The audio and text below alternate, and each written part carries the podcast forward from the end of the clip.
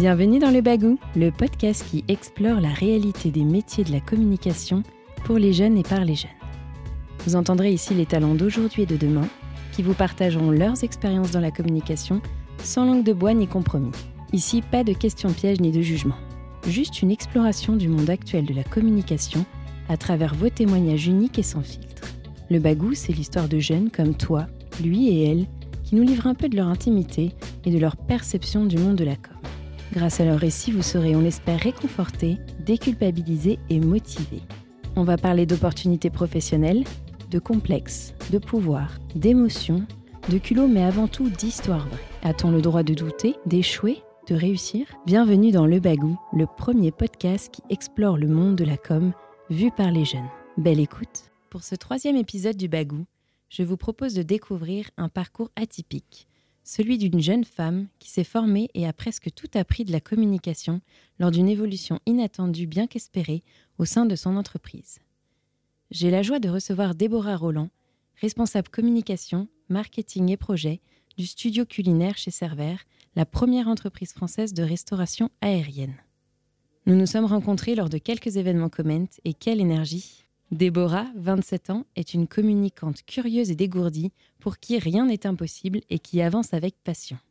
Vous le verrez, avant même de commencer son parcours professionnel, elle avait compris l'impermanence étant toute chose. Vous allez voir à quel point les rencontres et opportunités peuvent transformer un début de carrière et changer complètement la donne. Il faut quand même une sacrée dose de bagou et surtout de courage pour réussir aussi bien qu'elle à changer son quotidien et se lancer dans le grand bain d'un nouveau métier. Bonjour Déborah, je suis très heureuse de te recevoir derrière un micro cette fois-ci et non chez Comment. Bonjour Audrey. Alors on se connaît déjà un petit peu, mais c'est pas forcément le cas de nos auditeurs et auditrices. Pourrais-tu te présenter et nous parler de ton parcours scolaire ainsi que de tes choix d'orientation? Donc euh, j'ai commencé par euh, m'orienter vers des études de médecine au tout début, euh, après mon bac. Euh, car j'étais intéressée par tout ce qui était un peu scientifique. Euh, la relation avec le patient aussi m'intéressait beaucoup. Euh, donc, du coup, je suis partie sur deux ans là-dessus. Et petit à petit, je me suis rendu compte que ce n'était pas forcément ce que je voulais faire, qu'entre ce qu'on projette et la réalité, il y a quand même un, un grand écart. Et du coup, petit à petit, j'ai essayé de me réorienter. D'abord sur des métiers hôteliers. Donc, je suis partie en Suisse et j'ai étudié à l'école hôtelière de Lausanne. Euh, j'ai fait un bachelor. Euh, donc c'est une école qui est spécialisée dans euh, tous les métiers autour de la restauration, l'hôtellerie, le tourisme, les métiers de bouche. Donc voilà, j'ai fait trois ans là-bas. Et pendant ce parcours, on a beaucoup de pratiques. Donc on va beaucoup sur le terrain. On a six mois dans l'école en pratique et ensuite on a deux fois six mois de stage. Donc on est pas mal confronté à la réalité. J'ai fait un premier stage dans un palace parisien au Shangri-La où j'étais chargée de clientèle, des relations clients, ce genre de choses. Et puis ensuite, j'ai fait un deuxième stage donc chez Cerver, euh, mon entreprise actuelle, où euh, je faisais plutôt de la gestion de projet. Ça s'éloignait un peu de mon cursus déjà. Hein. on commençait à, tester un peu à droite, à gauche. Et de la gestion de projet un peu plus opérationnelle, un peu lean management, ce genre de choses. C'était des nouveaux concepts, j'aimais bien. Donc euh, voilà, j'ai fait six mois là-bas. Et une fois que j'ai fini mes études, j'ai eu envie de voir encore quelque chose de différent. Je savais toujours pas trop. Il y a beaucoup de choses qui me plaisaient. Il y a toujours eu beaucoup trop de choses qui me plaisent. Et cette fois-ci, j'ai décidé de partir à Singapour et de travailler pour une boîte qui faisait du conseil en immobilier et en, en finance hôtelière, on va dire. Donc là encore, tout un autre domaine, alors qui reste quand même dans le champ de mes études, hein, mais euh, mais j'avais envie d'avoir une approche un peu plus chiffrée, euh, un peu plus carrée, euh, me, frotter à ça. Euh, donc j'ai travaillé six mois, un peu plus là-bas. Et voilà encore, ça m'a plu, mais entre des histoires de visa, de ceci, de cela, je ne suis pas restée. Et je suis repartie en France et je me dis, bon, c'était sympa, Servère. Donc, j'ai reposé. Toc, toc, toc. Voilà. J'ai réouvert la porte, euh, ils m'ont proposé un job et là, euh, je les ai rejoints en tant que euh, commercial sur un portefeuille qui me ressemble bien, que des trucs, euh, tous les trucs qui rentrent nulle part étaient dans mon portefeuille. ça s'appelle les repas spéciaux, donc c'est des repas euh, végétariens, les repas pour les enfants, les repas pour les bébés, les repas sans ceci, avec cela. Enfin bon, voilà, tout ce qui était spécial, c'était pour moi. Et euh, j'avais aussi la partie gestion de projet pour notre client Air France. Là, on commence à se rapprocher un petit peu de la com et du marketing, où j'accompagnais le client sur des réflexions un peu stratégiques. j'avais géré des appels d'offres aussi, donc il y avait la partie stratégie, communication, marketing, positionnement de l'offre, commencer à rentrer dans cette logique-là, quelque chose qui va toujours intéressée et où je commence un peu à me frotter à cette réalité. Euh, et puis bah, petit à petit, euh, le Covid se faisant, il y a eu des opportunités dans ma boîte et euh, j'ai postulé pour le, mon boulot actuel de responsable de communication. Euh, qui à la base était que responsable de communication. Et, euh, bah, du coup, j'ai eu le job. Je pas à ma grande surprise, mais quand même, c'était pas gagné d'avance. Et puis, euh, petit à petit, bah, j'ai fait un peu fait le job à mon image. j'ai raccroché par-ci, par-là. J'ai récupéré le marketing, j'ai récupéré des projets d'innovation. Euh, des projets culinaires. Et puis bah, voilà, maintenant, euh, je fais plusieurs choses. Alors, on va y revenir à cette nouvelle expérience chez Cerver. Donc, ça peut paraître un peu flippant quand même de changer euh, comme ça de voie pendant ses études. Est-ce que tu as connu un des moments de flottement, de doute ou même des peurs? Ah oui, oui, complètement. je pense qu'on vit toujours des moments de flottement et de doute, même une fois qu'on a choisi ce qu'on faisait. Moi, je passe mon temps à me remettre en question et à me challenger sur mon avenir professionnel et même mon présent professionnel. et bah, pour répondre plus spécifiquement à ta question, euh, bah, déjà oui, en médecine, j'ai bien flippé. Euh, ça, c'est sûr. Quand on se dit euh, pendant tout mon lycée, je veux faire ça, je prépare mon bac avec le projet de rentrer en passesse, etc. Et puis en fait, on se heurte à un mur. Hein. Enfin, c'est vraiment. Euh, ça me l'a fait plusieurs fois quand même, ça, le mur. Oui, c'était ton projet d'avenir, en fait, la médecine, vraiment. Ouais, tu ne voyais pas forcément faire autre chose. Bon, j'avais pas vraiment réfléchi à autre chose. Alors, j'avais d'autres passions, hein, mais euh, c'est vrai que moi, dans ma tête, ça y est, c'était décidé. Puis j'aime bien fonctionner comme ça. Je décide et puis pouf, je trace. Et puis comme ça, je me dis, ah, ça y est, je suis tranquille. Bon, ben non, voilà, ça m'a rattrapé en cours de route. Hein. Donc là, euh, oui, grosse remise en question. Et puis. Puis, enfin, il y a quand même aussi, euh, on se projette, on en parle autour de nous, le regard des autres. Enfin, on se dit ah non, mais j'ai pas envie euh, de perdre la face, j'ai pas envie d'abandonner. Et puis, ça prend du temps de se rendre compte que c'est pas forcément un échec aussi.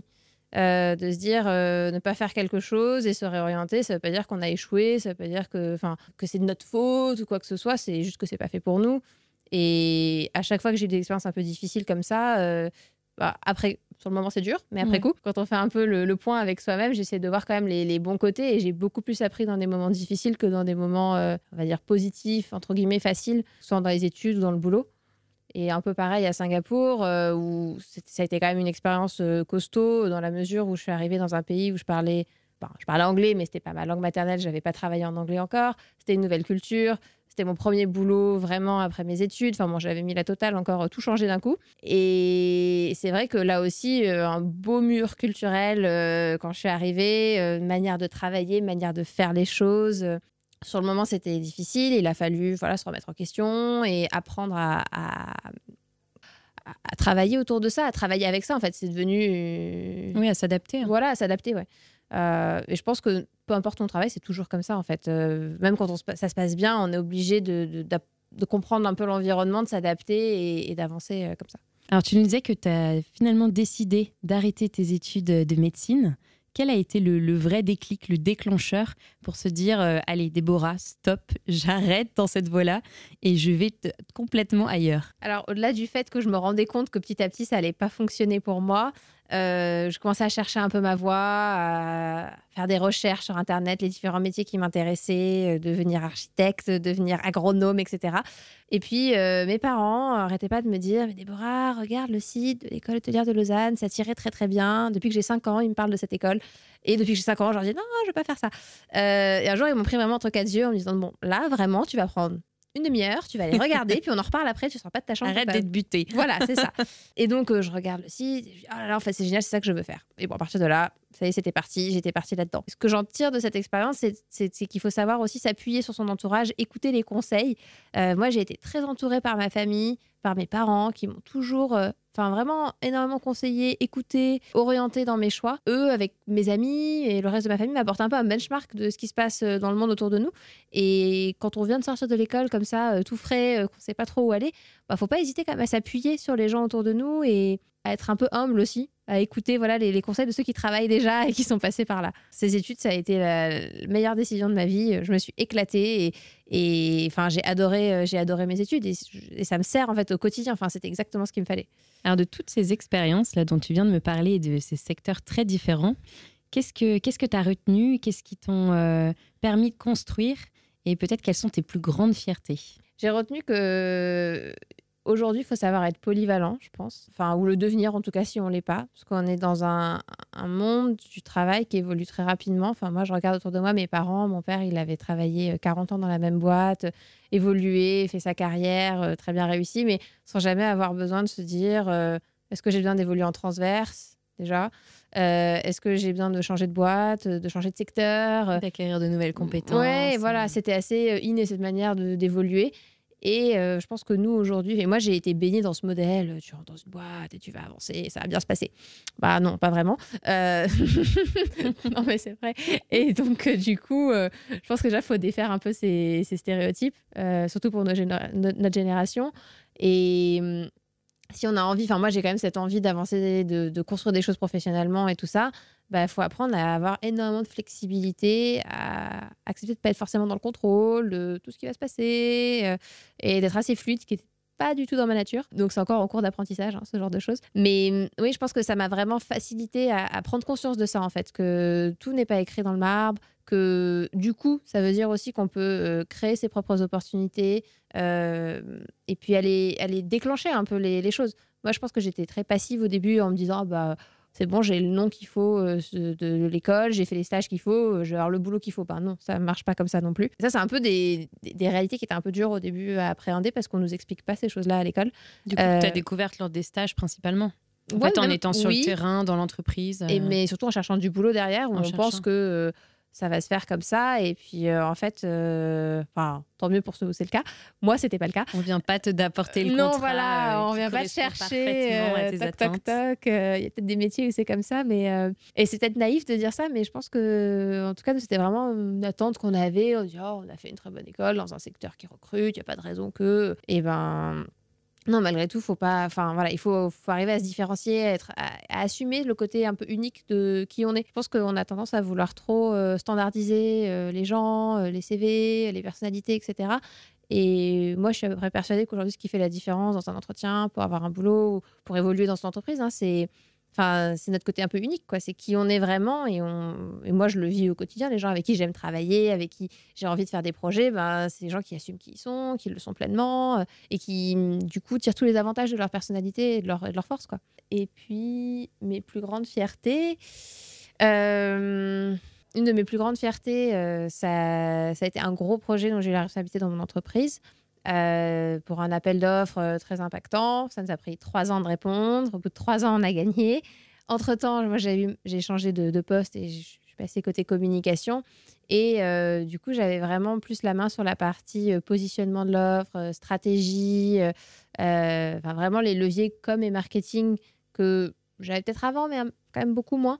Euh, et ça, c'était vraiment très satisfaisant de, remporter un contrat impactant pour l'entreprise euh, en étant à cette position et en montrant aussi que ça m'a un peu convaincu que j'étais au bon endroit aussi parce que des fois, on a un peu euh, le syndrome de l'imposteur, de se dire bon, je suis arrivée là, peut-être un peu par chance, c'était le Covid, il n'y avait personne d'autre. Et puis en fait, on se dit non, mais bah, j'ai quand même bien fait le boulot et, et entre guillemets, j'assure quoi. Donc ça fait du bien de se dire ça.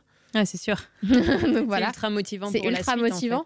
Et puis peut-être une autre chose, euh, pour moi qui était un challenge quand même, c'était de reprendre euh, la gestion d'une équipe euh, où tout le monde était plus âgé que moi, avait déjà plus d'expérience dans la com. Et au final, ça s'est très bien passé. et c'est vrai que ça, c'était assez stressant de cette situation de se dire bon bah, comment je vais me positionner sachant que je sais que j'ai pas les compétences c'est eux qui les ont donc voilà être assez humble et être plutôt moi le support de mon équipe euh, plutôt que l'inverse. Enfin, voilà, et de vraiment construire cette, cette relation, euh, cette manière-là. Et aujourd'hui, ça fonctionne super bien. Euh, j'ai même réussi à doubler l'équipe, à embaucher deux autres personnes. Donc, ça aussi, c'est une super réussite et c'est un travail de longue haleine depuis que je suis arrivée. Donc, J'imagine. Justement, du coup, pour revenir sur ton expérience actuelle euh, et ancienne chez Server, tu es arrivé chez Server en tant que commercial, c'est ça? Euh, alors, ce, le stage, Non, en stage, j'étais chef de projet, en fait. D'accord, chef de projet. Euh, sur tout l'accompagnement un peu opérationnel des sites de production. Et ensuite, quand je suis revenue, on va dire, en full-time, en, vrai, en CDI, voilà, en CDI, salarié. en salarié. Là, cette fois-ci, oui, j'ai été commercial. Euh, dont je disais tout à l'heure, j'avais un portefeuille euh, pour le client Air France, donc là, pas du tout comme. Hein. Euh, et puis, ma casquette chef de projet, que j'adore, et qui m'a permis de faire plein de choses en fait dans l'entreprise et de construire le, job un peu à mon image. Enfin, je pense qu'il ne faut pas hésiter dans un métier à, aller au-delà de la job description quand on, une fois qu'on est en, place et d'aller chercher un petit peu les choses qui nous intéressent. Et c'est comme ça qu'on fait grandir son job, qu'on le rend intéressant. moi, j'ai tendance à me dire, bon, il y a il y a toujours les parties qu'on n'aime pas hein, dans n'importe quel boulot bon, ça, je vais essayer de les faire en quatre jours. Et puis le cinquième jour, je vais faire un truc qui m'intéresse, enfin, proportionnellement. quoi. Et du coup, d'aller me, me projeter sur des projets. Euh, là, je suis bosser sur des projets RSE, des projets un peu plus engagés, euh, cancer du sein, machin. Des trucs qui me parlaient à moi, que j'avais envie de faire. Et il y avait un besoin d'entreprise, personne ne se positionnait dessus. Du coup, ben, je récupérais petit à petit des choses. Et puis, à force, ben, on est identifié comme un, un acteur un peu euh, incontournable de ce genre de choses. Et ben du coup, euh, on devient chef de projet. et puis bah, petit à petit, ça m'a amené aussi à euh, être à la tête de cet appel d'offres qui a quand même été pour moi un, très bon moyen dans l'entreprise de me faire connaître de bah, tous les acteurs, de tous les directeurs, parce que je travaille quand même à assez haut niveau de la, en collaboration avec pas mal bah, de, directeurs, de membres du COMEX, de membres du CODIR de l'entreprise. Euh, et ça, ça c'est super important pour un peu le personal branding. Euh, quand on postule à un job après, bah, tout le monde sait qui on est, ce qu'on a fait. Euh, c'est ça qui permet aussi d'avancer ce genre de réseau interne un petit peu. Oui, bien sûr. Et du coup, alors comment s'est fait cette transition à la communication? Alors en fait, donc il y a eu un peu un concours de circonstances. Moi, dans mon job, je me disais, oulala, là là, avec le Covid, ce que j'aime faire le plus, c'est des projets. Le secteur aérien ne marchait pas très bien, pas trop d'argent. Faire des projets, il faut de l'argent. Donc je me suis dit, je ne vais pas faire que du commercial, ça ne m'intéresse pas. Donc j'ai commencé à me dire, il hum, hum, faut qu'on pense à, la suite, à la suite ou à une évolution en tout cas. Euh, puis j'avais un petit peu peur quand même de me dire, je suis la dernière à arriver, la plus jeune. Euh, s'il faut réduire les effectifs, bah, ce sera peut-être moi qui va sauter. Euh, je suis la moins indispensable quoi. Et puis en même temps, bah, la personne qui était en charge de la com, avec qui j'avais j'avais sympathisé euh, en faisant 3 milliards d'autres trucs à côté de mon boulot, me connaissait bien et m'a dit Ah, bah, c'est moi, je quitte, euh, etc., juste avant le Covid. Et sur le moment, j'avais même pas euh, osé postuler, même si ça m'intéressait, parce que je me suis dit, il faut recruter en interne. J'ai zéro compétence en communication, j'ai pas le diplôme, j'ai pas l'expérience. Ça me parle, mais ça suffit pas que ça me parle. Quoi. Tu rentrais pas dans les cases. Ouais, c'est ça. Et je, sur le moment, j'ai pas trop osé. Après coup, bah, je sais pas, ils, ils ont pas recruté avant le Covid, donc du coup, c'est devenu période Covid plus compliqué de recruter pour l'entreprise qui avait plus le droit de faire de recrutement externe. Euh, et c'est devenu un peu mon opportunité. Et là, je me suis dit, bon, allez, on saisit sa chance. Donc, j'ai commencé à faire un peu mon lobby interne, parler à la personne qui était partie, parler au nouveau manager qui cherchait quelqu'un, commencer à tâter le terrain, voir comment ça se passait. Puis c'était un peu délicat, on était tous en visio. Donc, annoncer à ma patronne actuelle que je voulais bouger, puis annoncer à l'autre que je voulais venir. Tout ça en visio sans avoir. Euh, sans que ça te mette. Euh, voilà, en, porte-à-faux. Parce que, en fait, s'il voulait pas de moi, bah, elle savait que je voulais partir. Donc, il fallait faire ça avec beaucoup de tact. J'ai essayé de faire de le mon lobbying de Déborah. c'est ça. Bah, je pense qu'on fait tout ça pour évoluer. À un moment, on n'a pas trop le choix. Euh, puis sans froisser euh, non plus parce que ça me plaisait ce que je faisais, c'était pas le problème. Mais c'était une belle opportunité. voilà, c'était une belle opportunité d'évoluer en termes de, de, compétences, de responsabilités, euh, une équipe à gérer, un petit département à faire tourner. Enfin, c'était c'était top quoi. et puis bah, j'ai eu un entretien, deux entretiens, quelques échanges. Je travaillais déjà avec la personne qui recrutait sur d'autres projets. Au début, a un peu hésité, s'est dit, ben, elle coche pas toutes mes cases en effet mais qui m'a donné ma chance. Et puis, ben, ça, je pense que ça a fonctionné. Quoi. Euh, on a fait un plan de formation pour les choses basiques euh, qu'il fallait que je sache, genre un plan de com, voilà, qui au final n'est pas très différent d'un plan marketing, un plan stratégique qu'on apprend aussi à l'école. Quelques cours euh, de relations presse, voilà, les choses qui me manquaient où j'avais vraiment zéro idée de en quoi ça consistait. Et, puis bah, quelques mois plus tard, c'est bon, quoi, on était sur les rails. Et dans le grand bain. Dans le grand bain, on apprendre sur le terrain. Et puis de toute façon, avec l'actualité qu'on avait, je pense qu'en un an, j'ai fait ce que la personne, enfin, ce que les, gens avant en com devaient faire en trois ans. Quoi. Enfin, on a été euh, exposé à tellement de sujets, de, de, projets, de problématiques, d'enjeux. De communication de crise. Voilà. Euh, avec une équipe réduite, euh, que bon, bah oui, je pense que mes deux ans, ils en valent un peu plus. Quoi. Donc la com, en fait, n'était vraiment pas ton premier choix. Ah Aujourd'hui, c'est ton quotidien. Qu'est-ce qui te plaît dans ce secteur? Qu'est-ce qui t'anime? Qu'est-ce qui fait te lever tous les matins et d'aller gérer la communication chez Server Alors moi, ce que j'aime beaucoup dans la communication euh, chez Server en particulier, mais dans d'autres boîtes aussi, c'est que nous, on a beaucoup de com interne et on a vraiment ce lien avec les gens. Donc, je ne refais pas le dessin, ça refait un peu le, lien que j'avais en médecine que je cherchais, le lien que je cherchais aussi en hôtellerie. Et donc voilà, ce côté humain, échange, contact, chaleur, euh, c'est important pour moi. Bah, du coup, je trouve qu'en com, on partage vraiment cette valeur-là, en fait de se rapprocher des gens et d'être de, au plus proche d'eux pour leur passer un message. Et ça, ça m'a beaucoup plu. Après, euh, j'aime beaucoup la polyvalence du métier. Je m'ennuie très vite. Du coup, j'ai besoin d'avoir des missions très variées. Et c'est vrai que là, en pilotant, bah, du coup, toute la com, l'interne, l'externe, la presse, les réseaux, tout, euh, ben, on s'ennuie jamais. Euh, je pense que j'ai pas fait deux fois la même chose depuis que j'ai pris mon poste et c'est génial. Moi, j'adore. Donc, euh, je passe mon temps à apprendre des nouvelles choses, à créer des nouvelles choses, à improviser dans des nouvelles situations. et, voilà, je trouve que ce, côté, euh, peut-être parce que c'était pas mon métier à la base, mais d'apprentissage permanent. Je pense que c'est un état d'esprit aussi. C'est on a envie ou on n'a pas envie. On peut faire copier-coller dans chaque situation. Moi, je préfère bah, copier-coller un petit bout puis rajouter quelque mm. chose de nouveau. quoi. Et c'est ça qui rend le boulot super intéressant parce que bah, y a d'autres choses que j'ai fait avant où on n'a pas cette marge de manœuvre là en fait. Et puis je pense aussi le fait d'être dans une entreprise où euh, la com et le marketing c'est pas central. Je travaille chez euh, L'Oréal, la com et le marketing c'est central, c'est leur cœur de métier grosso modo. Nous c'est pas le cas donc on a en fait on a un grand éventail de possibilités, on, on nous laisse faire plein de choses, on nous laisse essayer plein de choses. Quand j'ai une idée, souvent on va me dire oui, bah, essaye, si ça marche, tant mieux, si ça marche pas, tant pis. Je pense qu'il y a plein de boîtes où c'est pas du tout le cas. Ah non, c'est sûr. Voilà. Et, ça, ça m'a beaucoup plu, en fait, cet état d'esprit où euh, je dis pas qu'il n'y a pas d'enjeux, il y, a des enjeux, mais comme il n'y a pas beaucoup de choses en place, où on essaie de mettre tellement de choses en place que bah, du coup, toutes les, initiatives euh, sont, bien bonnes à prendre et c'est hyper stimulant, du voilà. coup. Ça fait combien de temps, du coup, là, que tu as ce poste en euh, communication Ça va faire presque deux ans. Alors, est-ce que tu penses que tu as eu besoin de bagou pour en arriver là, pour vivre ces moments de réussite dans ton parcours de communicante? Oui, totalement. Euh, je pense que j'ai eu besoin de bagou. J'ai besoin de comprendre que j'avais besoin de bagou aussi. Au début, c'était pas évident. Tu l'as identifié par la suite. Oui. Bah, je pense que quand j'ai compris déjà l'importance du réseau, on en parlait tout le temps à l'école, le réseau, le réseau, le réseau. Puis quand j'ai vu qu'en fait, euh, bah, j'ai décroché mon boulot à Singapour par le réseau. Puis ensuite, euh, j'ai eu mon boulot chez Server par le réseau que j'avais entretenu, les relations que j'avais gardées avec les RH, parce que j'ai même pas eu besoin. Enfin, j'ai contacté les RH, j'ai pas postulé à une offre pour revenir chez eux etc., etc. Là, je me dis, ah ouais, c'est quand même important euh, de garder des bonnes relations et d'entretenir ces relations-là. Et ensuite, euh, bah oui, le bagou, pour moi, c'est un peu oser, en fait. C'est sortir de soi-même un peu, sortir de son confort et, et aller tenter, aller tchatcher, aller chercher le contact. Et c'est au contact des gens qui se passent des choses. Enfin... Et si tu avais un conseil à donner aux jeunes qui nous écoutent, qui savent pas encore dans quel secteur travailler, ou alors qui se posent même la question d'une réorientation comme tu as pu le faire, qu'est-ce que ce serait? En premier, il faut oser. Ça, pour moi, c'est le plus important. Je pense que c'est chose que j'apprends encore à faire. C'est pas naturel pour moi. Donc voilà, euh, ça, oser, oser, oser, euh, oser aller au bout de tout ce qui vous travaille. Enfin, moi, j'étais j'étais tiraillée euh, quand j'ai fini l'école entre aller faire de la finance, de l'immobilier ou aller faire un peu plutôt du marketing. Ben, j'ai testé, ça m'a plu, mais je me suis dit c'est quand même pas ça que j'ai envie de faire toute ma vie. Et je suis super contente d'avoir eu cette expérience pour savoir que je veux pas le faire. En tout cas, moi, avec ma personnalité qui adore ouvrir plein de portes, ben, tester pour enfermer quelques-unes, ça aide aussi. Euh, sinon, on a du mal à avancer. Euh, et puis, je pense qu'il faut pas avoir peur, en fait.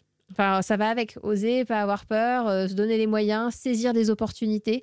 Les opportunités, ça tombe pas du ciel. Ça, c'est un mythe. Hein. Enfin, il y en a pas qui ont de la chance. Enfin, oui, y a un petit peu de chance, mais mais ça, ça se. Faut la provoquer. Voilà, ça se provoque, exactement.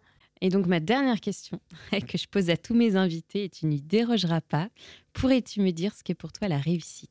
Alors pour moi, la réussite, euh, d'un point de vue professionnel, ouais, bien sûr, euh, c'est de se lever tous les matins, d'avoir la banane et d'avoir envie d'aller bosser. Euh, ça, pour moi, ça veut dire que déjà, on a fait un bon bout du chemin. c'est mon cas actuellement. Enfin, ça se voit, je la vois ta banane là. Parce que je pense que quand on n'a pas la banane, quand on va travailler, bah, ça impacte tout le reste de sa vie, euh, perso, etc. voilà, accepter qui on est, ce qu'on veut faire. Il n'y a pas des bons métiers, des mauvais métiers, des bons secteurs, des mauvais secteurs. Moi, quand je suis partie faire de la com, on m'a dit Oh là là, mais pourquoi tu fais de la com? C'est un truc sans issue. et j'ai dit Non, mais ça a l'air Et, t'éclates. Et je m'éclate en fait. Donc je regrette pas euh, d'avoir un peu suivi mon instinct en fait. Et puis, quelque chose qui est important aussi pour moi, c'est d'être euh, passionné par ce qu'on fait. Enfin, moi, maintenant, je suis persuadée que je veux continuer à travailler dans le secteur de l'alimentaire, par exemple. C'est quelque chose vraiment qui après coup, je me rends compte que c'est une évidence. Hein. Mon premier stage de travail, j'ai fait dans une boulangerie, donc à faire des œufs de Pâques. Mais il m'a fallu un peu de temps pour mettre les. Comme les quoi, éléments maman bout à t'a bout. bien, a bien fait Voilà. de te dire va regarder le site jusqu'au bout. Maman avait raison. Euh, et oui, euh, je pense que c'est c'est super important voilà, de se faire plaisir, d'être passionné. Moi, mon motto que j'écris sur mon CV depuis que j'ai un CV, c'est euh, fais ce que tu aimes, aime ce que tu fais et le succès viendra à toi. Je pense que ça résume bien Ouais, le c'est concept. parfait. Super mot de la fin. Merci Déborah d'avoir pris ce temps euh, introspectif avec Merci nous à toi, Audrey. et surtout d'avoir partagé ta vision de ce, et ce que ça représente pour toi le métier de communicant. Quelque chose me dit que nous entendrons parler de toi dans quelques années, mais qui sait, peut-être dans un tout autre domaine. Alors c'est déjà l'heure de nous quitter, mais si comme Chloé, Clément et Déborah, tu voudrais toi aussi passer derrière le micro et partager avec nous ton parcours, tes doutes, tes réussites, tes tips pour travailler en communication, n'hésite pas à nous contacter chez Comment. D'ici là, des épisodes canons avec des parcours aussi inspirants que celui de Déborah sont à venir tous les deuxièmes lundis du mois. Alors si ce n'est pas déjà fait, abonne-toi pour n'en rater aucun. N'hésite pas également à jeter un œil au programme de mentorat Matchingcom suit spécialement pour les jeunes. Toutes les informations sont à retrouver sur le site de Comment.